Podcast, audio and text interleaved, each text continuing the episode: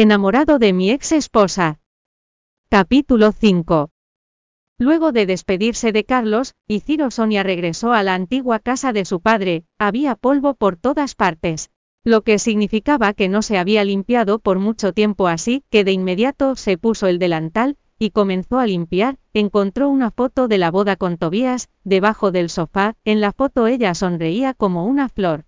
Mientras que el que estaba parado junto a ella se veía indiferente con la impaciencia marcada entre ceja y ceja.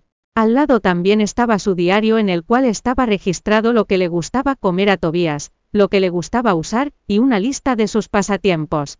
Antes su vida giraba en torno a él. Se esforzaba para lidiar con ese matrimonio que había ganado con tanto esfuerzo, mas la realidad le dio una buena bofetada.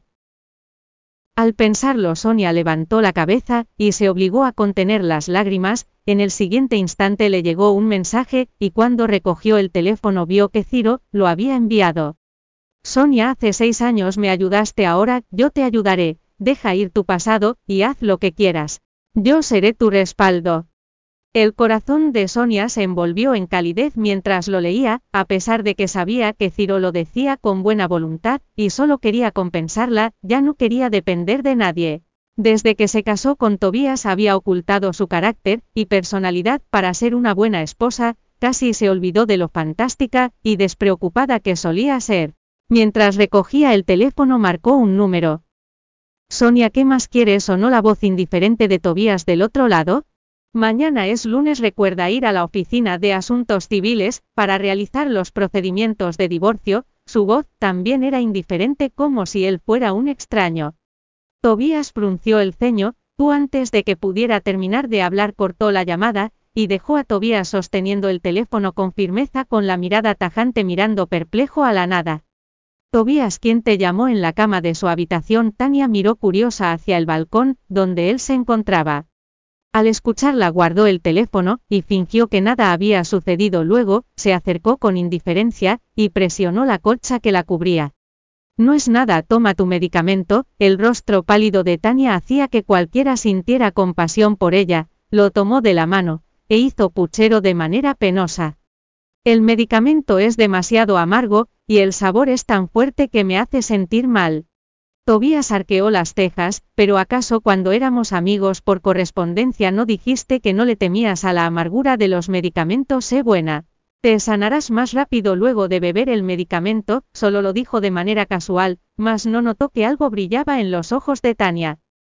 Enseguida ella volvió a levantar la cabeza. De acuerdo, sabes que siempre te haré caso, dijo mientras sus grandes ojos estaban colmados de lágrimas. Tania había estado en coma durante seis años, por lo que estaba delgada y su rostro era pálido, mas su personalidad seguía siendo la misma a cuando aún iba a la escuela. Al verla de esa manera Tobías sintió lástima por ella. La próxima vez haré que Tello cambie el medicamento líquido por píldoras. Tania sonrió con dulzura, colocó los brazos alrededor de él y actuó como una bebé. Eres el mejor, luego de salir de la habitación Tobías bajó las escaleras, y vio que Jorgelina se acercaba con un cuenco de sopa de ginseng. Tania se siente mejor, acaba de terminarse su medicamento, y está hablando por teléfono con sus padres. Jorgelina sonrió, Tobías el padre de Tania, es el presidente de la compañía Triarca, dado que estuvo de acuerdo en que trajéramos a Tania eso significa que también está de acuerdo con el matrimonio entre ustedes dos. Por lo tanto debemos tratarla, bien y jamás descuidar sus necesidades. Al ver cómo su madre cuidaba a Tania de repente Tobías recordó la vez, que Sonia se resfrió el año anterior, en ese entonces Jorgelina se enfadó, y destrozó cosas en la planta baja.